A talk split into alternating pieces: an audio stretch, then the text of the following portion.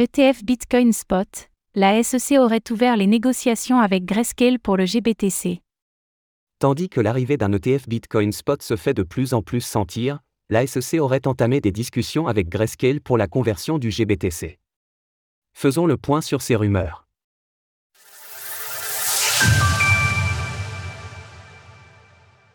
La SEC serait temps pour parler avec Grayscale sur l'ETF GBTC.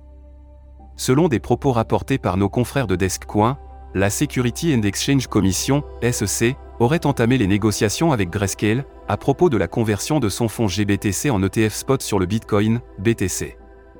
Depuis que l'entreprise a gagné sa bataille juridique contre la SEC et que celle-ci a décidé de ne pas faire appel, des discussions ont été menées avec la division Trading et Marché et la division Corporation Finance. Toutefois, l'agent de la SEC ayant rapporté ses propos a préféré garder l'anonymat. De son côté, Craig Salm, le directeur juridique de Grayscale, a commenté ces rumeurs en restant relativement évasif, en précisant notamment que d'autres concurrents comme BlackRock ou Fidelity seraient aussi en bonne voie. Pour l'instant, nous nous concentrons uniquement sur un réengagement constructif avec le trading et les marchés. Il y a encore des choses à régler. Dans l'ensemble, l'engagement a été bon, et ce n'est plus une question de savoir si, mais de savoir quand.